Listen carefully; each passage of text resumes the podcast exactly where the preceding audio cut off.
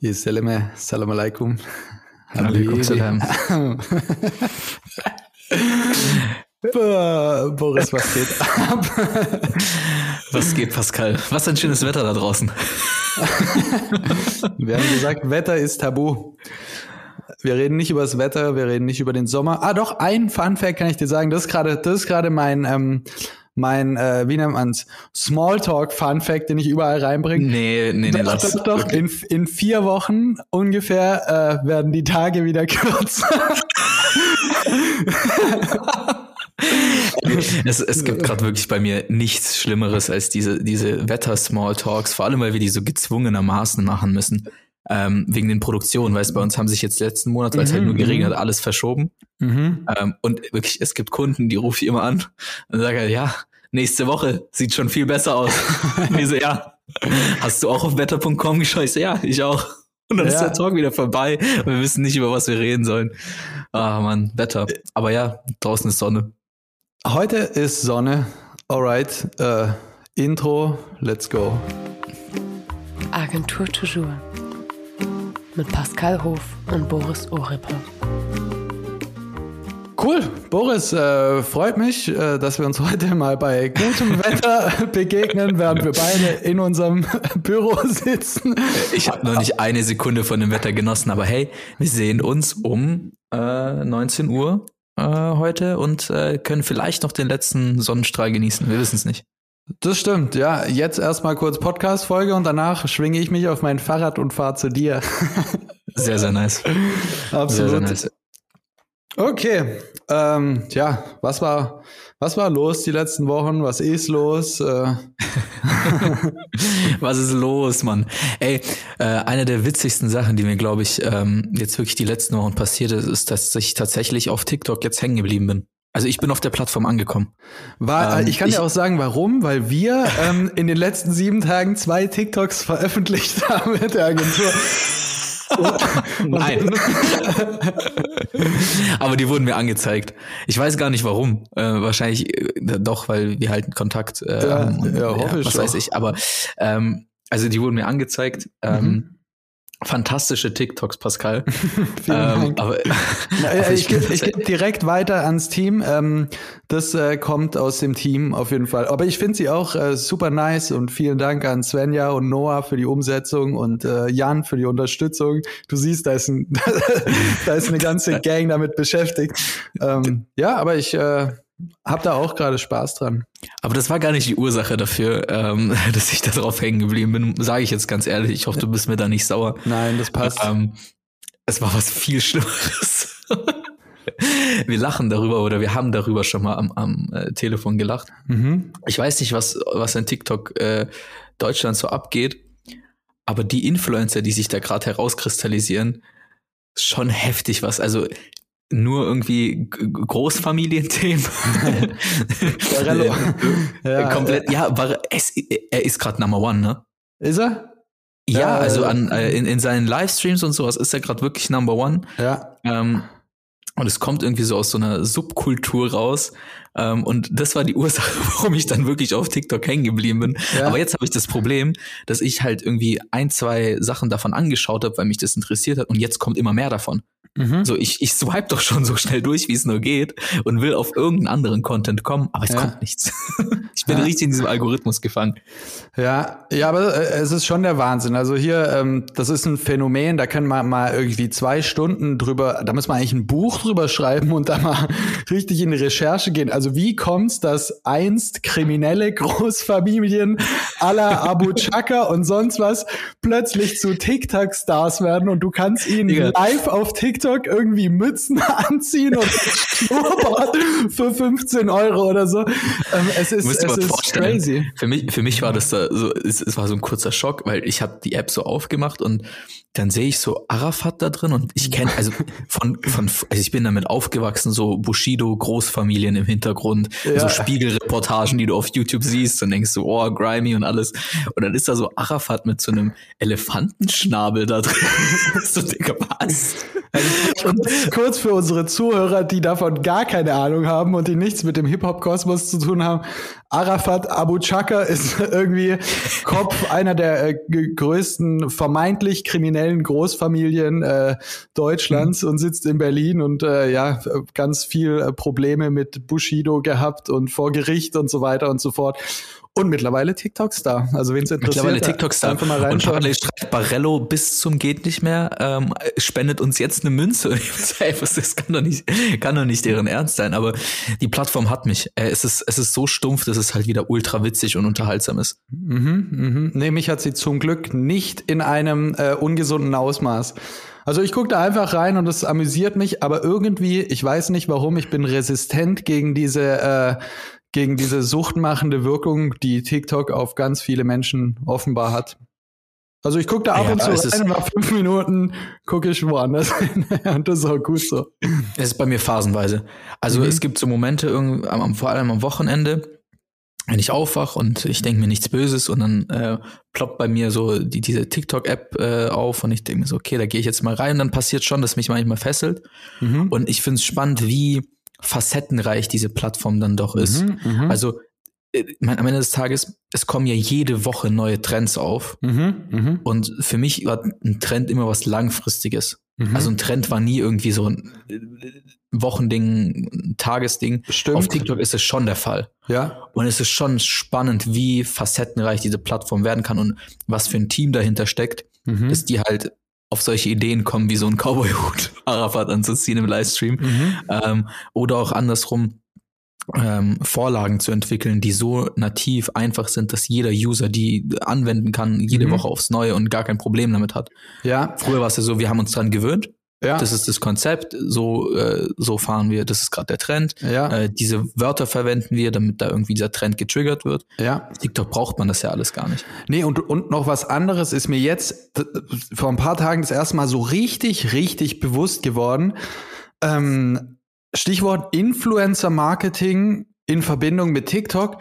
Influencer auf Instagram war ja früher so ein Ding Du, der klassische Weg war, du bekommst Reichweite und wenn du damit Geld verdienen wolltest, dann musstest du ja Kooperationen eingehen, weil Instagram ja. hat keine Monetarisierungsfunktion, also nicht wie bei OnlyFans oder nicht wie bei Twitch.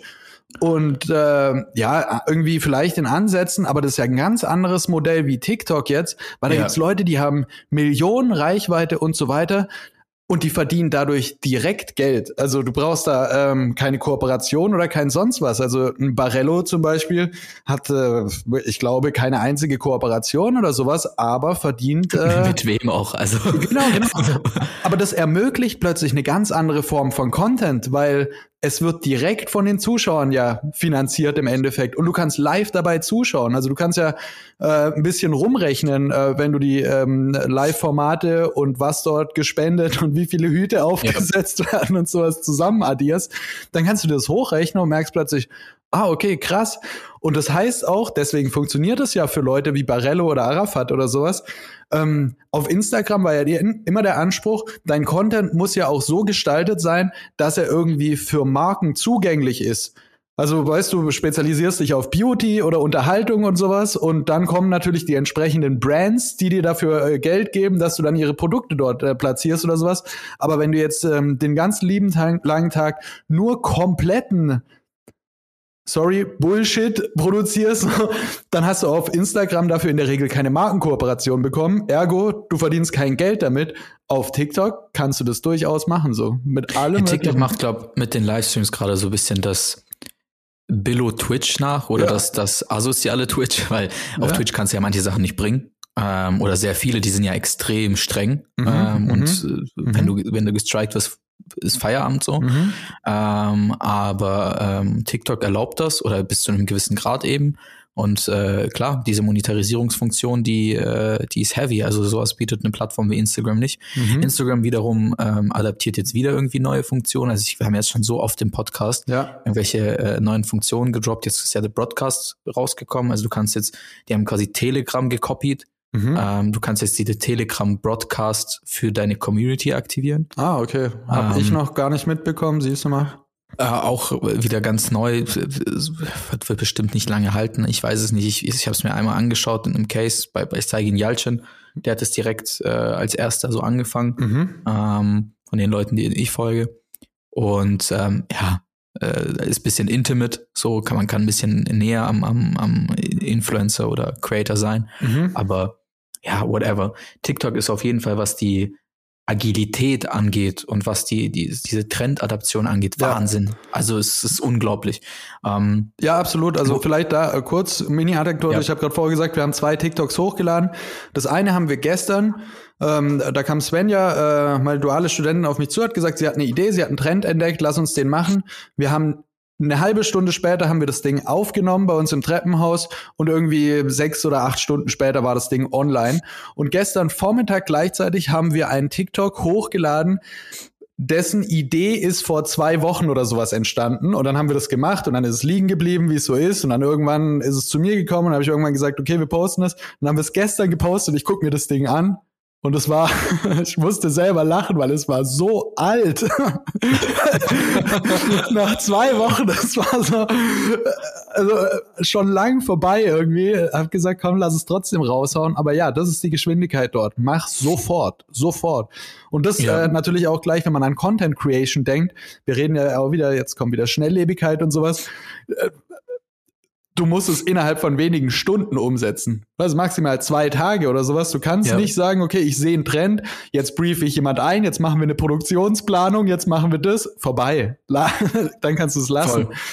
Ähm, voll, aber das ist auch das, was Wahnsinn. ich ähm, voll oft in, in äh, Terminen sag. Deine Kampagnen haben keine keine Logik oder Sinn auf, auf TikTok. Also pack deine Kampagnen weg, pack deine Mhm. Kampagnen in TV, in was weiß ich. Du, man, es ist möglich, eine Kampagne auf TikTok zu adaptieren. Ja, oder halt Voll, auf Ads also- kannst du sie irgendwie nah rein, reinballern. Aber ja, Cola, ja, Cola macht es gut. Ähm, heißt nicht, äh, klar, unsere Lieblingslebensmittelhandel äh, machen das gut, äh, bis zu einem gewissen Teil, aber so, äh, wofür? Ja, du musst so- ganz anders denken auf jeden Fall. Ähm, ja, und wie du, auch hast- schon gesagt hast, du, Trends. Ja, du brauchst die Menschen, die das machen. Also es ist weniger Marke, sondern was ja ganz viele machen, ist halt mit Creatoren zusammenarbeiten. Dass sich eine Marke quasi fünf Creator einkauft, TikTok-Creator, die dann den Kanal bespielen und auf diese Trends aufspringen und sowas. Aber das ist dann relativ losgelöst. Äh, also natürlich inhaltlich orientiert sich das an den Themen der Marke. Also ich habe letztens mal die AOK, glaube ich, war es, angeschaut, die da sehr aktiv sind und auch schon früh dabei waren. Dann reden die natürlich über Gesundheitsthemen und so weiter, aber mit einer Reihe äh, von Creatoren, ähm, die den Kanal für sie bespielen und da relativ äh, agil ihre Sachen machen können. Mhm. Ja, also vielleicht ein konkretes Beispiel oder fast konkretes Beispiel. Wir haben so ein, äh, bei einer Kampagne mitgewirkt für eine, für eine Fashion-Brand Mhm. und äh, waren da verantwortlich für die TikTok-Assets. Mhm. auf der Produktion und schon in der Konzeptionsphase haben wir so ein Feedback bekommen, Mhm. wo es hieß, okay, Moment, irgendwie, ähm, es sieht bisschen für uns nach Copy-Paste aus. Mhm. Und dann habe ich mir das angeschaut und ich so, ja, es sieht nach Copy-Paste aus. So what? Also ja, aber da muss ja, da muss ja eine kreative Idee dahinter stecken. Da muss man ja äh, nicht einfach irgendwie äh, alles kopieren und sagt, doch, doch, doch, ähm, so funktioniert diese Plattform. Ja. Ähm, wir, äh, du musst einen Trend nehmen, ähm, auf die ähm, auf die Brand oder auf die Brand Strategy adaptieren, aber der Trend bleibt bestehen. Ich muss Ja. nicht ein Rad neu erfinden Ja. auf TikTok. Ich muss Nein, nicht auf TikTok in der Regel, du nimmst sogar das Preset. Richtig. Und b- erfüllst es eins zu eins. Also mach da nichts anders, sondern du machst exakt so, wie die Plattform von dir will, dass du es machst. Richtig, und ich habe es danach geliebt, weil das war dann so ein Proven Concept. Wir haben es dann genauso gemacht und das Ding hat fast, fast diesen deutschen Digital Award, der vor kurzem vergeben wurde, geholt. Ähm, und ich dachte mir so, ja, ja, äh, I was right. Ähm, und das ist, glaube ich, dieses einzigartige Ding bei, bei, bei der Asset-Produktion. Du hast eine Kampagne, klar. Ähm, du kannst es ins selbe Setting rücken Mhm. ähm, und ein selbes Setting haben. Also es- in der Kampagne ging es um Party. Mhm. Und um, um äh, ja, also äh, Fashion Party, Community Activation, also g- alles diese, diese Buzzwords. Mhm. Ähm, und wir haben das in ein Party-Setting gerückt, aber halt die Trends adaptiert mhm. und genau nach diesen Trends und Systematiken gefilmt. Mhm, mhm. ähm, und, und dann funktioniert das auf so einer Plattform wie TikTok. Mhm. Und deshalb sage ich immer, vielleicht diese Kampagnengedanken in den Hintergrund stellen, mhm. that's something different. Ja. Ähm, ja, okay, aber darüber haben wir schon äh, eigentlich letzte Folge oder vorletzte oder sowas so ein bisschen gequatscht, wie TikTok und Kampagnen äh, funktionieren. Von daher, äh, lass uns vielleicht noch über einen anderen Punkt sprechen. Ob es TikTok noch gibt oder nicht. Ähm, wie du wahrscheinlich schon gelesen hast ähm, und jeder irgendwie in der Kommunikationsbranche gerade äh, gerne anspricht, TikTok wird's verboten, ja, nein. Und mhm. ist es ja diese Woche dazu gekommen, dass es tatsächlich gebannt wurde. Mhm. Ähm, was hältst du davon? Ähm, ja, super spannend. Ich habe es auch mitbekommen. Äh, und zwar am selben Tag. Ich habe mit einem alten äh, Professor von mir tatsächlich ähm, telefoniert von der Hochschule der Medien, der ähm, viel auf dem asiatischen Markt unterwegs ist. Also hat gerade mhm. Projekte ähm, mit indonesischen Firmen, wenn ich es richtig verstanden habe. Und der hat mir das äh, quasi brandheiß erzählt ähm, weil wir über Influencer-Marketing auf dem asiatischen Markt gesprochen haben und ich habe eben auch äh, mit TikTok angefangen und so weiter. Und dann meinte er, das wird jetzt noch mal ganz spannend, weil im Endeffekt ähm, ist das ja verrückt. Es geht ja ein, ist ja im Endeffekt äh, ein, ein bisschen ein Krieg zwischen TikTok und Meta, wo es um Aufmerksamkeit und, äh, und ähm, die, die äh, Stellung geht bei den jungen Leuten. Also wer gewinnt dort etc. Das ja. ist quasi, ähm, also es ist ein, ein Kampf um Aufmerksamkeit bei den Menschen, bei der Bevölkerung. Wer schafft es, die Leute eher auf seine Plattform zu ziehen? Welche Plattform entertaint mehr, etc. Und was im Hintergrund abläuft, ist ja der Kampf um Daten im Endeffekt. Also weil beide Plattformen äh, verdienen ja massiv viel oder, oder haben ihre Relevanz eigentlich, ähm, weil sie Daten abgreifen von äh, Nutzern und so weiter und so fort. Und dass Amerika jetzt TikTok bannt, hat ja schon damit zu tun, dass sie Angst haben, weil diese ganzen Daten natürlich nicht zu einem US-Konzern gehen, sondern die gehen alle nach China und in den asiatischen Raum und davon profitiert natürlich Meta oder, oder äh, Amerika relativ wenig. Gut, ähm, da, bist, du, da bist du jetzt natürlich direkt auf die Meta-Ebene gegangen. true that, true that. ähm, und das ist ja auch immer dieser Conspiracy-Gedanke. Ich habe äh, vor äh, paar Monaten habe ich so einen äh, Podcast angehört. Also ich glaube, das war der OMR-Podcast. Mhm. Also, I guess. Ähm, da wurde der ähm, TikTok Leiter, Ambassador, ich weiß nicht mehr, was seine Position war, in, aus der Dachregion eingeladen. Mhm. Und ähm, ich kann mich an ein paar Statements erinnern und ein paar davon, äh, eins davon war, ähm, wir sind kein chinesisches, unter, chinesisch geführtes Unternehmen. Mhm. Mhm. Ähm, ist ein globales Unternehmen und die meisten mhm. Menschen, die bei uns jetzt irgendwie in der Dachregion äh, was zu melden, zu sagen oder halt arbeiten, kommen auch aus der Dachregion. Mhm. So. Und ähm, so wie er es, ich meine, das ist ein Deutscher gewesen so, mhm. ähm, es war völlig logisch, äh, was er da gesagt hat. Und deshalb denke ich tatsächlich da nicht im ersten Moment an irgendwelche Daten. Und mhm. ähm, ich habe mir auch die, die Befragung von dem TikTok-CEO ange angeschaut. Mhm. Und da habe ich mich schon ein bisschen fremd geschämt, muss man schon sagen. Aber wie es halt so immer ist bei diesen Befragungen, das war bei Mark Zuckerberg damals nicht anders. Okay. Wo ja. er äh, zu Daten befragt wurde oder halt zu, ja, diesen, ja, zu, zu Safety, Security Procedures und so. Ja. Äh, das ist, das ist bodenlos, was da teilweise gefragt wird und wie, wie unwissend die Leute sind, die da halt fragen. Okay, habe ich nicht um, gesehen, ja. Aber ähm, ja, da kommen halt die, die weirdesten Fragen auf, die halt komplett mhm. äh, gar keinen Sinn ergeben, wenn du halt diese Plattform wirklich nutzt. Aber die Frage wird halt von jemandem gestellt, der halt Social Media nur als Begriff kennt. Mhm, ja? Mhm. ähm, und äh, ich, ich habe mich nicht damit so tief befasst, warum TikTok jetzt verboten wurde. Mhm. Oder was da so der Background ist. Und zeitgleich aber habe ich auch ja, so. Es geht um Data Security. Ja, es geht, es geht, das ist ja die, das schlagendste Argument, aber ja, ja. dann müsste man ja Meta genauso äh, damals verboten haben. Ja, aber, aber es wurde ja schon äh, TikTok in den USA gebannt und ich meine, es war ja vor ein paar Jahren mit Huawei genau das Gleiche dass USA gesagt hat, sie ver äh, verbieten Huawei-Produkte äh, auf dem mhm. amerikanischen mhm. Markt. Markt ähm, Begründung damals wie heute Data Security, weil sie gesagt haben, oh, die greifen Daten ab etc. Ja. Und da sind wir wieder beim Punkt, wo ich gesagt habe, na klar, ähm, dass sie Daten abgreifen, ist grundsätzlich nicht das Ding, weil das macht Meta auch, sondern wo die Daten hinfließen, ist das Ding. Und die USA reagiert offensichtlich sehr gereizt darauf, wenn die Daten nicht von ihren eigenen Unternehmen abgegriffen werden. Ja, voll. Äh, gut, so ist es leider politisch sehr oft bei der USA so, aber ja. ähm, ich, ich weiß nicht, weiß, äh, woran ich da glaube oder wo ich mich da wirklich anschließe. Ich, ich habe auch ein Interview gesehen, ähm, ich weiß auch nicht mehr von wem, aber da wurde so ein klares Statement gesagt äh, oder geäußert, ähm, dass wenn du in, in ähm, China TikToks schaust, mhm. die immer spezielle Messages ähm, kommunizieren. Mhm. Ähm, sei fleißig, ähm, arbeite hart äh, und so weiter. Du weißt, in welche Richtung ich gehen möchte. Mhm, mh. ähm, ich weiß nicht, ob es stimmt. Ich war noch nie in China und ich, ich, ich kann das nicht nachvollziehen. Ich habe dort nie TikToks geswiped. Genau, das ähm, ist ja ähm, auch verrückt, dass man hier gar nicht so in diese asiatische Bubble reinkommt, ne? Also ja, obwohl das nicht. da wahnsinnig viel ist, äh, swipe ich hier durch TikTok und ich habe fast den Eindruck, das ist ja, das ist ja, äh, da gibt's ja nur deutschen Content. Ja. Weil TikTok natürlich baut dir diese Bubble und auf. So. Auf jeden Fall hat dieser Dude da gesagt, und wenn du in, in, in Deutschland halt die TikToks swipest, mhm. kommt da halt überwiegend stumpfer Content mhm. ohne tiefgründige Message. Mhm.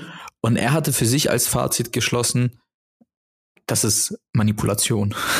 Das ist ah, Manipulation okay. des Konsumenten, das Abstumpfen, das bewusstes Abstumpfen des Konsumenten und so weiter und so fort. Mhm, und das kann man mhm. über solche Massenmedien halt sehr gezielt steuern. Ich meine, seine Message, die er da gebracht hat, macht schon Sinn.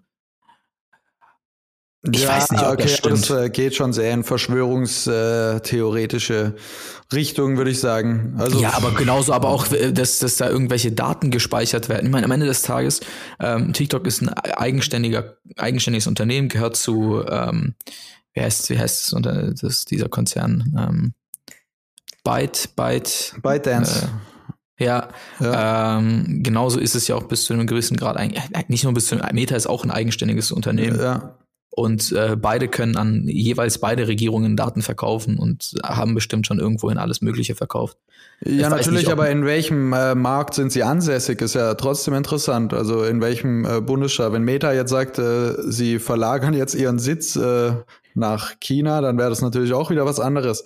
Und na klar, in Asien gibt's ja immer das Ding, also oder in China, ähm, immer der Vorwurf, okay, es sind verstaatlichte Unternehmen oder der Staat hat extrem viel Eingriff. Ja. Ähm, dann sagen die Unternehmen, geht so, aber ich meine, äh, man kann sich das System schon anschauen und sagen wir mal, die Verzahnung von äh, Wirtschaft und Staat sind einfach sehr viel enger wie äh, in anderen Ländern. Ich glaube, das kann man schon ja, so sagen. Maybe. Ich habe mich eigentlich im ersten Schritt direkt gefragt, also wenn es in Montana verboten wurde, mhm. folgen andere Staaten und wenn andere Staaten folgen, ja. dann wird es auch nach Europa kommen. Exakt, ah, exakt, darauf wollte ich und, auch raus. Und, ja. und wenn es zu uns nach Europa kommt, wird es erstmal die Marktsituation, glaube ich, sehr stark entschleunigen.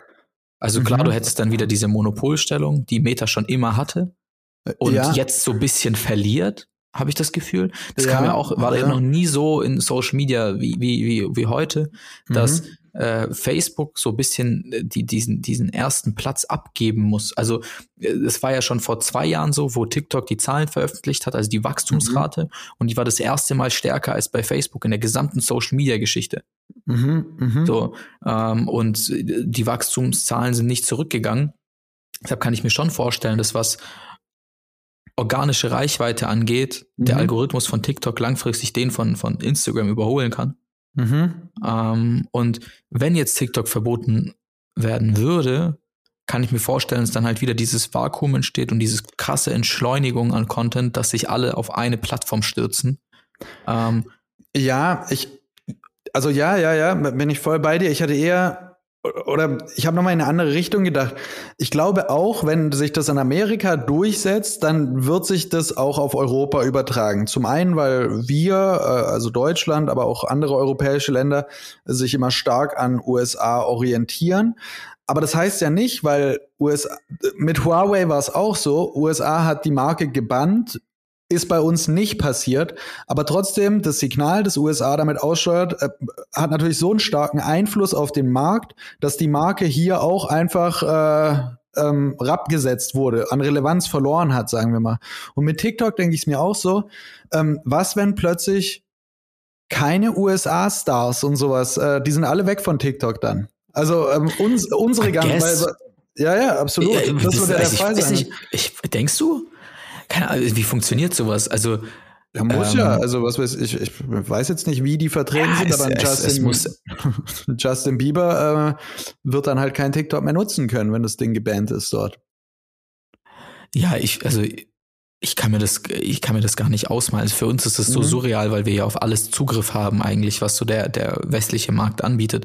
Ich ja. stelle mir manchmal vor, ähm, wie es gerade aktuell in Russland ist.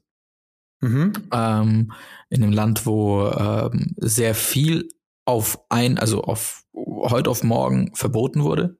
Ja. Ähm, oder halt nicht mehr verfügbar ja, ist. Ja, ja. Ähm, muss bedenken, irgendwie, äh, die hatten keine Fast-Food-Chains mehr im Land, die hatten mhm. äh, auch keinen richtigen Social-Media-Zugriff mehr. Ähm, so. Plattformen wie Facebook und sowas sind da schon ewig gebannt. Ja, ähm, außer, die Leute außer nutzen, YouTube, glaube ich. Die Leute nutzen schon noch irgendwie über Workarounds und so weiter. Ja, ja. Aber für mich ist das so eine surreale Vorstellung, ähm, obwohl so viele Menschen auch ohne auskommen. Ja. Und ich frage mich, also äh, ich ja. meine, der Markt, das ist ein Milliardenmarkt. Ähm, allein der TikTok-Bereich. Ja. Ähm, ja, was, was, was dann crazy wird, also jetzt sind wir in, in verrückten Zukunftsszenarien. Ich habe keine Ahnung, was kommen wird. Äh, vor allem nach den letzten Jahren maße ich mir überhaupt keine Vermutungen mehr an, äh, was, was passieren wird. Es sind so verrückte Sachen äh, passiert. Aber jetzt nehmen wir mal an, äh, TikTok wird gebannt in den USA, das schwappt auch auf Europa über. Dann splittet sich plötzlich die Weltbevölkerung oder ein Großteil der Weltbevölkerung in zwei Seiten auf, nämlich der Westen in Anführungszeichen, USA und die westlich orientierten Europä äh, europäischen Länder nutzen weiterhin Meta und eventuell kommt da irgendwas Neues auf und wir sind auf Instagram und der ganze asiatische Markt fokussiert sich auf TikTok und die Social Media Plattformen, die aus ihrem Land kommen. Und das finde ich komplett crazy. Also das ist so ein, ein, ein äh, ja, im Endeffekt könnte man fast sagen, äh, bisschen kalter Krieg mäßig, ähm, weil da plötzlich ähm, die Kommunikationsmittel oder Plattformen einfach getrennt werden. Die machen ihr Ding, wir machen unser Ding und wir lassen keine Überschneidungen zu. Also ist verrückt, oder? Ja, ist auch irgendwie komisch, wie, wie politisch wir gerade auch in unserem Talk ja, geworden sind. Ja, absolut. Ähm, Social, Social ist halt, es, am Ende waren es immer nur Plattformen ja. wo, wo Leute miteinander connecten. Und ja. jetzt mittlerweile ist das äh, Macht. Total, pure, total pure plötzlich Power. Begriffe Manipulation, Datenklau, äh, Security und so weiter und so fort. Das meine ich ja, das ist verrückt an Social Media, dass wir die, guck mal, das ist eine lustige App auf deinem Smartphone. Lustiger Button, lustige Note, ja. ich klick drauf, ja. coole Farben, ich mach's auf, witzige Hüte, Facefilter, ich sehe aus wie ein äh, süßer Hund oder keine Ahnung was. also es kommt so so äh, harmlos daher und man kann aber einfach, also wir können von der Diskussion switchen. Guck mal, wie wir angefangen haben. Barello, wie witzig das ist mit Live-Formaten und sonst ja, was. Voll, und, voll, und dann, voll, voll. dann können wir die Münze einmal umdrehen und gucken, was befindet sich auf der Rückseite und plötzlich bist du im Abgrund.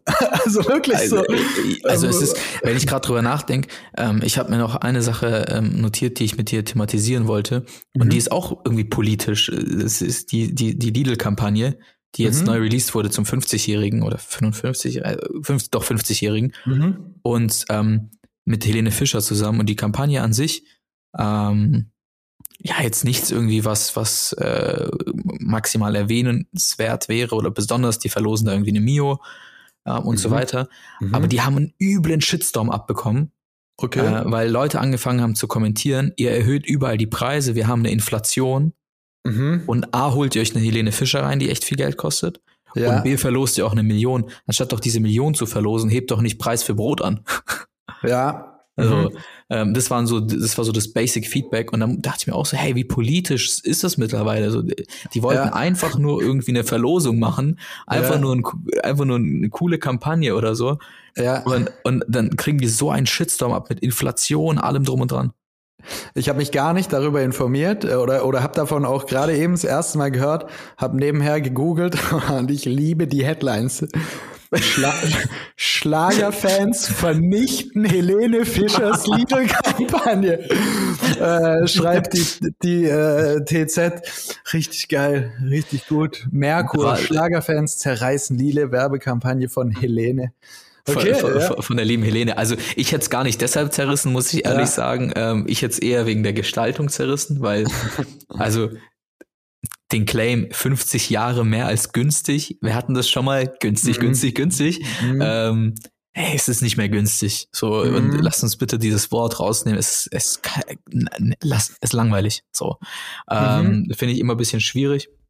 Egal welche Persönlichkeit du dahinter klemmst. Da muss ich gleich ähm, einhaken, tatsächlich, traurigerweise. Hak jetzt einkommen. Okay. Und zwar saß ich letztens, wir hatten ja den Podcast, wo wir äh, die über die Billig-Kampagne von Kaufland gesprochen haben. Ja. Du hast gerade von günstig gesprochen. Mir ist immer noch wichtig, immer wieder den Unterschied zwischen günstig und billig zu machen. Also ich finde günstig besser wie billig, aber ja. ähm, in den Zeiten ist es vielleicht auch, sind die Unterschiede ja nicht mehr so groß. Und dann habe ich ähm, nach unserer Podcast-Folge mit jemandem gesprochen, der ähm, ähm, in diesem Markt äh, unterwegs ist, also Einzelhandel. Und soweit ich weiß, funktioniert das aktuell wahnsinnig gut. Billig ist plötzlich wieder ein richtig krasser Verkaufstreiber. Nicht kompliziert, aber in Zeiten der Inflation, in Zeiten der Unsicherheit und sowas werden die Leute plötzlich, da, da kannst du mit kreativen Kampagnen und Spirit und, und sonst was kommen, weißt, uns ging es jetzt die letzten Jahre ja extrem gut, keine Inflation und da ziehen natürlich Sachen, die irgendwie eine, eine geile Welt aufmachen und irgendwie motivational und sonst was. Und jetzt leben wir aber plötzlich wieder in Zeiten, die ein bisschen mehr Krisen geprägt sind und plötzlich funktioniert billig einfach wieder gut. Aus Werbersicht traurigerweise muss man sagen. Also oder ja, ich finde es. Äh, ja, vielleicht, vielleicht bilde ich damit meiner Meinung ähm, nicht den ähm, die Masse ab. Ja. Oder äh, die Masse, auf die die Kampagne irgendwie abzielt. Mhm. Ähm, ich bin heute aber an einem Auto, also an einem Plakat vorbeigelaufen für, für Lidl. Ja. Und da stand, ähm, ich meine, es war Helene Fischer mit so einem äh, Pappschild in der Hand und dann stand da so drauf, eine Million Lotto. Mhm. Boah.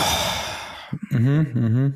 Ich es gibt so viel, also ich will mich da jetzt nicht irgendwie so anmaßend darüber ähm, ausdrücken, dass ich das besser machen würde. Mhm. Aber ich glaube, in der Zeit, wo die größten Worries von dem Konsumenten sind, vor allem im Lebensmittelhandel oder halt mhm. bei, bei, bei so einer Produktkategorie, ähm, wirklich der finanzielle Aspekt ist die Inflation, dass halt überall die Preise hochschießen und das mhm. Lidl wirklich gerade kontinuierlich verkündet, dass Preise hochgehen, hochgehen, hochgehen. Mhm. Da jetzt einen prominenten Gast mit einem Schild in der Hand, wo eine Million draufsteht, abzubilden, mhm. finde ich bisschen weak. Mhm. Ja, über die Kreativleistung muss man da jetzt nicht reden. Also irgendwie. Es ist eher der politische Kontext. Wie viel mhm. Spielraum haben wir noch als Werber, ähm, mit, mit, mit Geld zu spielen, mit Verlosungen zu spielen, mit, mit mhm. großen irgendwie ja, großen Statements, die halt sehr viel Geld kosten, mhm. wo am Ende halt ein Konsument steht, der halt nichts davon hat. Genau. Ja, ja, ja, absolut. Also ich meine den Vorwurf, aber das ist ja auch, auch krass. Guck mal, dort, so wie ich es jetzt verstanden habe, ist das im Zentrum der Kritik halt auch diese Summe, die verlost wird und sowas. Und dann sagt man mhm. ja, okay, mach die doch woanders rein und so weiter und so fort. Ähm, aber da finde ich es dann auch krass, der Otto Normalverbraucher, der jetzt weniger von Marketing versteht, dass es die Kritik bei Kaufland nicht gab, weil sobald ich weiß, wie viel wie viel es kostet, Knossi und Moneyboy und die Atzen für eine Kampagne einzukaufen ja. und dann diese Produktion dahinter zu stellen, kann ich sagen, okay, ich, ich kann mir jetzt irgendwie auf dem äh, auf dem äh, Schachbrett ausrechnen, wie viel das ungefähr gekostet hat und dann könnte ich auch wieder sagen, warum äh, nehmt ihr nicht die Kohle und senkt äh, die Butterpreise um drei Cent oder sowas? Ähm, aber ja, ähm, die Kritik kann man Marketing am Ende auch immer machen, muss man sagen. Ja, am Ende des Tages immer. Aber die, die, der Kern war dahinter einfach nur, dass selbst der Konsument schon unglaublich politisch wird. Also mhm, ich hatte mhm. vor, mhm. vor einer Stunde hatte ich es oder vor, vor zwei, ähm, habe ich es mit Alina besprochen, weil wie, sie ein Meme rausgesucht hat für, für einen Kunden ähm, und ich gesagt habe, das können wir nicht nehmen, aber ich habe das relativ flüchtig gemacht und gar nicht irgendwie ähm, da erläutert, warum, aber dann sind wir in so eine Diskussion gekommen und dann habe ich es doch erklärt. Und Fazit war einfach nur, dass aus unseren Augen, aus unserer Perspektive scheint dieses Meme einfach nur witzig oder unterhaltsam. Mhm, aus der mhm. Perspektive eines Users, der ähnlich tickt wie wir auch. Aber es gibt so viele Konsumenten auf Social ähm, oder User, die das nicht so verstehen könnten und diese Event Eventualitäten abzustecken ja. und unseren Kunden auch zu schützen, ist eine der größten Aufgaben, die wir, teil die wir teilweise haben, ja. ähm, zu verstehen, wie könnte die breite Masse darauf reagieren und welche unterschiedlichen Meinungen könnten dadurch entstehen. Ja. Und ähm, in dem Video war äh, jetzt nichts, nichts äh, krass Dramatisches. Es sollte eigentlich so, ein, so ein, eine Love-Message sein. Ja. Ähm, aber man könnte da was richtig Böswilliges draus machen und was richtig Räudiges kommentieren. Ja. Und das ist halt eben so ein Punkt. Da, deshalb habe ich auch diese Kampagne reingenommen. So, das ist, glaube ich, fehlgeschlagen dass in der Zeit, wo eine der größten Worries Inflation und Geld ist, man mit Geld um sich wirft, nicht das cleverste sein kann. Mhm. Und bei Kaufland ist es ja, ist klar nicht passiert. Der Konsument hat nicht so ein ausgeprägtes Bewusstsein, dass er jetzt darauf kommt, dass die Leute, also er wird schon wissen, dass diese Testimonials teuer sind, aber Testimonials sind immer teuer und waren sie schon in jeder Kampagne, in Irgendwie jeder Krise. Entertainment-Faktor überwiegt dann so. Er blendet über das hinweg so ein bisschen. Ja. Aber wenn du halt mit wirklich mit einer Zahl, mit Lotto um dich her schmeißt, ja. das ist dann halt, ähm, bisschen äh, unüberlegt, äh, glaube ich, in, in, in der Hinsicht, dass du nicht äh, diesen Shitstorm abwägen kannst. Welche, Witziger, welche äh, was ja. mir gerade einfällt, ähm, ähnlich war es doch bei The Land-Kampagne die wurde doch mitunter so ja. zerrissen, weil einfach ja. unfassbar publik war, dass sie 21 Millionen Euro gekostet hat. Diese Zahl stand einfach im Raum und damit konnte irgendwie jeder was anfangen. Und äh, die Kampagne war das eine, aber mindestens die Hälfte an Kritik, die ich wahrgenommen habe, war, die war unfassbar immer, immer teuer. Und das habt ihr jetzt richtig. daraus gemacht. So hätte kein Mensch gewusst, was es gekostet hat, weiß ich nicht, wie dann die öffentliche Wahrnehmung gewesen wäre. Aber das, das hat also auf jeden Fall ja dazu beigetragen ich habe ja immer noch das, die Theorie, dass die, äh, die die Kampagne entworf, entworfen haben, auch dieses Gerücht irgendwie in die Welt gesetzt haben, äh, weil es gab ja dann durch die Mundpropaganda, mal waren es 20, mal 40 Millionen, mhm. äh, mal unendlich Millionen. ähm, aber äh, das war einer der Gründe, warum die, glaube ich, viral gegangen ist, weil dann halt dieses politische Statement dahinter war, okay, jetzt hat unser Land mal wieder Geld in Sand gesetzt. so. Mhm. Ähm, mhm. Und äh, damit kann man spielen, ähm, ist bisschen gefährlich. Mhm. Aber ähm, ja, bei der Land war es genau ähnlich, äh, genau wie bei Lidl. Äh, wir haben in Stuttgart äh, oder in Baden-Württemberg so viele Themen, wo man äh, investieren könnte, sollte. Mhm. Ähm, wir hatten ja auch schon mal in der Folge über Bildung gesprochen und dann machen wir das in, in Tempel in Dubai, äh, wo eine Expo ist, weißt du? Mhm, also mhm, mhm. äh, macht ja auch voll Sinn, diese Kritik äh, an der Stelle. Ja, aber was du sagst, stimmt schon. Ich habe auch den Eindruck, oder was heißt, ich habe den Eindruck, die Gesellschaft hier in Deutschland zumindest, oder wahrscheinlich auch in, in, zumindest in Europa, ist politisch sehr, sehr sensibel geworden in den unterschiedlichsten Ausprägungen. Sei es über den um, beim, beim Umgang mit der Geschlechterrolle, LGBTQ und so weiter, ähm, sei es in der Kommunikation, sei es mit Klima und sowas. Also jeder interessiert sich, hat so seine eigenen Themen, für die man sich interessiert.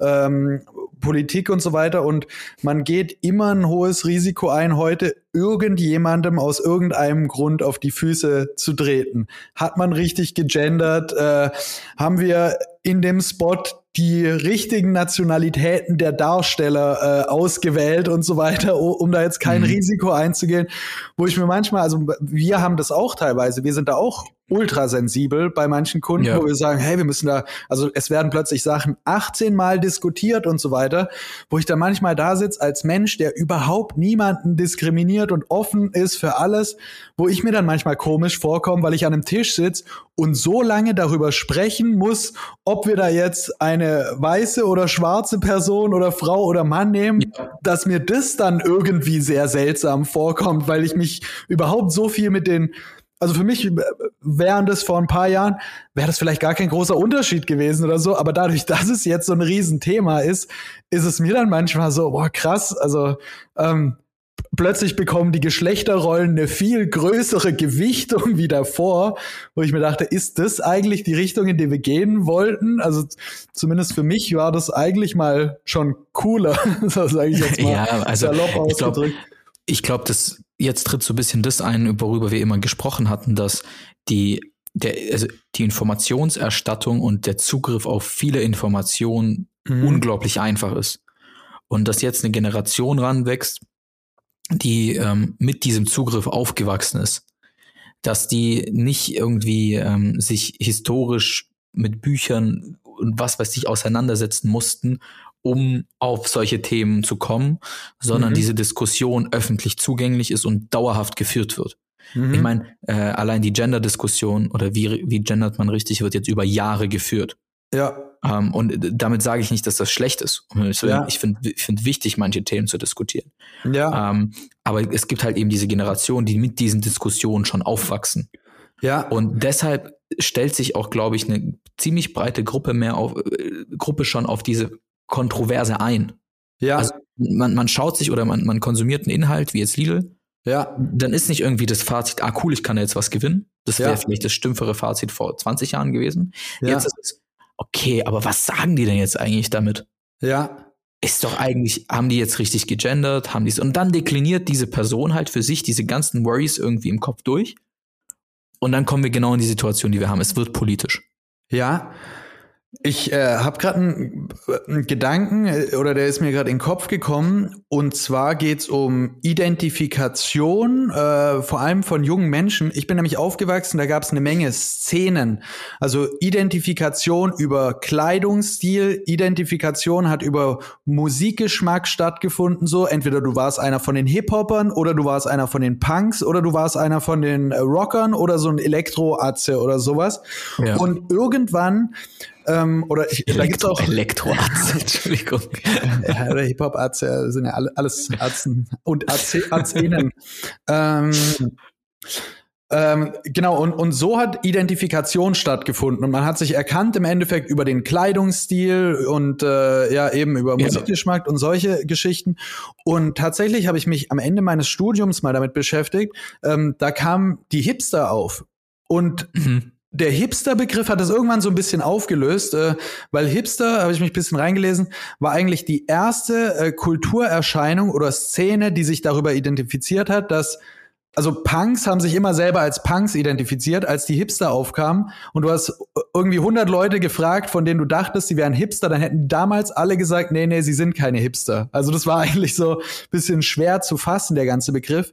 Und ich finde es gerade gerade spannend, dass ich glaube, die Identifikation oder Zugehörigkeit zu einer Gruppe habe ich den Eindruck, hat sich in den letzten Jahren dahin verlagert, dass man das über die Themen macht, die man auf die eigenen Agenda hat. Also ich zähle mich zu den Leuten, die sich für Klima einsetzen. Oder ja. ich zähle mich zu den Leuten, die sich extrem mit der Gender-Debatte auseinandersetzen. Ja. Oder ich zähle mich extrem zu den Leuten, die eine I don't give a fuck Einstellung haben und damit ja. gar nichts zu tun haben wollen und sowas. Oder das manifestiert sich dann auch natürlich noch mal stärker bei Themen wie Corona äh, oder beim Ukraine-Krieg. So, ich zähle mich zu denen, die das ganz auf der einen, auf die eine Seite äh, oder von der einen Seite diese politische, diese politische Einstellung ähm, wird halt immer kombiniert mit einer mit einer Gruppe an Menschen. Mhm. Also ähm, ich habe jetzt gerade wieder nicht diese ganzen Namen im Kopf, äh, wie das bei den Klimaaktivisten alles äh, betitelt wurde. Ähm, nevertheless, äh, ich glaube, eine, also eine der größten Gruppen, die es ja so bei uns gibt, ähm, ist, äh, sind Feministen. So. Mhm. Und ähm, das ist ja ein, höchst politisches Thema, ein höchst relevantes Thema. Mhm. Und ähm, da, da, da ist eine politische Einstellung dahinter. Mhm. Und ähm, dadurch, dass man sich dann zu dieser Gruppe äh, zugehörig fühlt, wahrscheinlich noch vielen Channels auf Social ähm, folgt, ist die Awareness für dieses Thema, ähm, natürlich in diesem Fall äh, im positiven Sinne äh, sehr präsent. Mhm. So. Ähm, und ich glaube, dadurch, dass diese Themen so präsent sind und diese Diskussionen in einfach diesen Social Communities, in diesen Gruppen ähm, immer da sind und immer unterschwellig mitschwingen, mhm. ähm, ist es unerlässlich, dass auch genau diese Masse oder diese unterschiedlichen Gruppen dementsprechend auf Inhalte reagieren. Ja. Und das ist ja inflationär. Also ich habe jetzt ja. eine, eine, Gruppe Menschen oder eine, eine, eine Bewegung, ähm, äh, erwähnt, die riesig ist. Es gibt aber tausende Mikrobewegungen. Ja. Ähm, und das wird ja immer mehr. Ja. Und irgendwann kommen wir halt vor allem in der Werbung in eine Situation, ähm, wo wir sehr eingeschränkt sind. Mhm, hey, mit mhm. was können wir denn noch werben, ohne dass wir irgendwie irgendeiner Gruppe äh, ans Bein pinkeln? Ähm, und äh, viele Bewegungen unterstütze ich. mhm. oder manche, viele manche, mhm. wo ich mhm. sage, hey, äh, wir kommen aus einer alten Denke raus und es ist positiv. Ja. Äh, bei vielen Bewegungen denke ich mir, hey, so irgendwann mh, hm, schwierig, also äh, so eingeschränkt ähm, geht das dann halt dann auch nicht. Ja. Ähm, oder so breit gefächert, whatsoever. Ja. Ähm, aber äh, wir kommen immer mehr in den Bereich, wo alles sehr politisch gesehen wird. Ja, aber vielleicht kommt man da auch wieder zurück auf die Basis. Also ich meine, wir sind im Kapitalismus unterwegs und ähm, die einfachsten Werbebotschaften, die bleiben, die eigentlich unkritisch sind, sind Produkt und Preis. Und da ist ja. billig im Endeffekt ein Ding, ähm, mit dem ich alle Leute abholen kann, weil niemand wird sagen, ich find's blöd, weil's weil's zu günstig ja, ist. Ähm, richtig, also, da diskriminierst du nämlich die Menschen, die gerne teuer einkaufen, Pascal. Es ja, gibt Menschen, ja. die kaufen gerne teuer ein und sie möchten keine billigen Produkte. Ja gut, gut, aber aber das ist dann ja tatsächlich, ja, ja, ja, aber das ist dann ja wirklich auch äh, eine ähm, Zielgruppenspezifische äh, Entscheidung, dass ich als Brand sag, ähm, bin ich Louis Vuitton oder bin ich äh, äh, Kaufland? Und ähm, im Endeffekt ist das ja auch absolut kohärent mit der Entwicklung des Kapitalismus, dass man sagt, hey, die Arm- und Reichsschere geht auch immer weiter auseinander. Kaufland ja. wird die Louis Vuitton-Leute nicht erreichen und nicht umgekehrt. Und die, die Kaufland-Käuferschicht äh, wird sich keine Louis Vuitton leisten können. Also die müssen sich auch überhaupt nicht gegenseitig ansprechen oder ob die Kampagne da ankommt oder nicht, ist komplett egal. Aber gleichzeitig gibt's unter der Kaufland-Zielgruppe 15.000 unterschiedliche Gruppierungen, die Probleme haben mit der einen. Die einen sind mehr rechts und mehr links und mehr feministisch und weniger feministisch und whatever, dass wir sagen, okay, bevor wir da welche verlieren, lassen wir diese ganzen Themen einfach unter den Tisch fallen und reduzieren uns aufs Wesentliche ja. und sagen, billig. Ähm, billig. Also ja, ich habe ein Beispiel. Ähm, ich habe äh, ganz früher in Frankfurt habe ich ein bisschen äh, bei Pampers äh, reinschnuppern dürfen in die Kampagnenentwicklung und äh, ich fand es ganz spannend. Da habe ich das erste Mal so ein, so ein Brand-Shift Global miterlebt.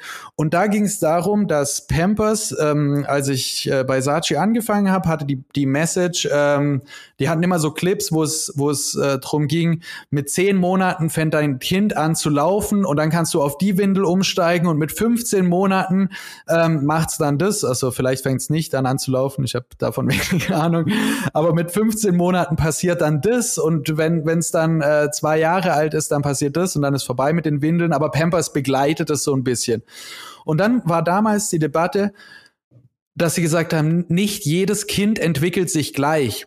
Also indem man sagt, mit, mit zwölf Monaten oder mit zehn fängt ein Kind an zu laufen, diskriminiert man eine gewisse äh, ähm, Gruppe, weil es eben Kinder gibt, die sich langsamer entwickeln, die schneller anfangen, die größer sind als andere und so weiter. Und ähm, riesige äh, Market Research gemacht und so weiter und so fort. Und die neue Kampagne hat dann mehr darauf eingezahlt. Also der Claim war damals, You're doing it right, Mom. Also dann ging es nicht mehr darum, wir wissen, wie Kinder sich entwickeln und so weiter, mhm. weil Pampers gesagt hat, nee, das wissen wir eben nicht. Alle Kinder sind individuell, ähm, sondern es ging dann um die Message, die Mütter wissen am besten, was für ihr Kind ist und es ist zur richtigen Zeit äh, quasi ähm, das Richtige, was sie tun. Heute, das ist jetzt 10, 15 Jahre her, ich weiß gar nicht, jetzt, äh, ich habe keine Ahnung, wie die Marke gerade aufgestellt ist, würde ich aber sagen, krass, ich weiß gar nicht, kann Pampers überhaupt noch sagen, you're doing it right, Mom?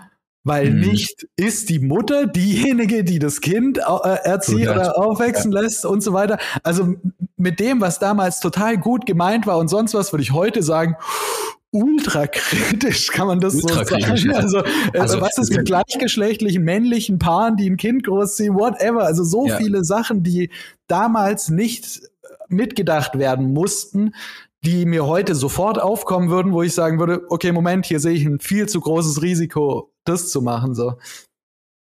Voll, voll. Also es gibt viele Kampagnen, die du dir jetzt anschaust und du weißt, da war kein böswilliger Gedanke dahinter. Mhm. Ähm, oder da wollte man nicht irgendjemanden ähm, ausschließen, ähm, ja. was aber heute extrem kritisch wäre und nicht mehr, man nicht mehr machen könnte. Ja. Ähm, ja, spannend. Ähm, voll spannend. Boah, jetzt ist es äh, echt eine intensive Folge geworden mit ähm, viel Politik. Ja. Um unsere Lieblingsplattform. Äh, ja.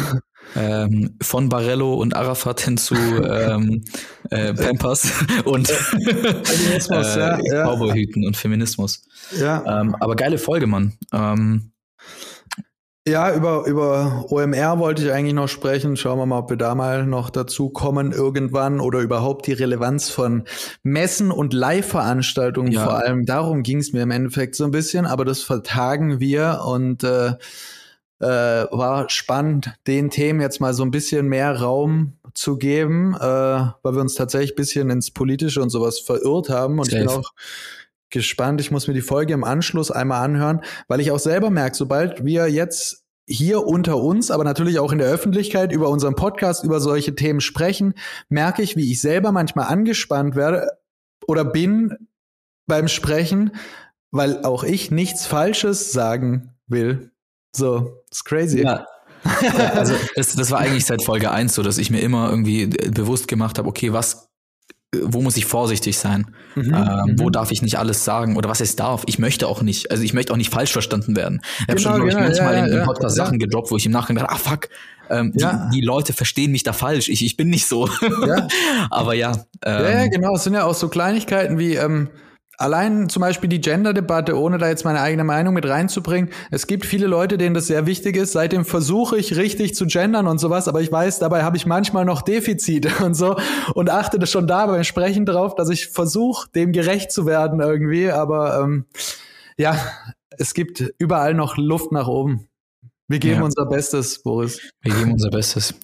Und äh, mit diesen Worten ähm, Yes. Freue ich mich, wie immer, ähm, alle ins Wochenende äh, zu verabschieden. Ein Yes. wunderschönes Wochenende zu wünschen und mich zu bedanken fürs Zuhören. Äh, und äh, ich freue mich auf die nächste Folge. Boris, mach's gut. Hab einen schönen Abend. Bye, bye. Bis dann, Pascal. Mach's gut. Ciao, ciao.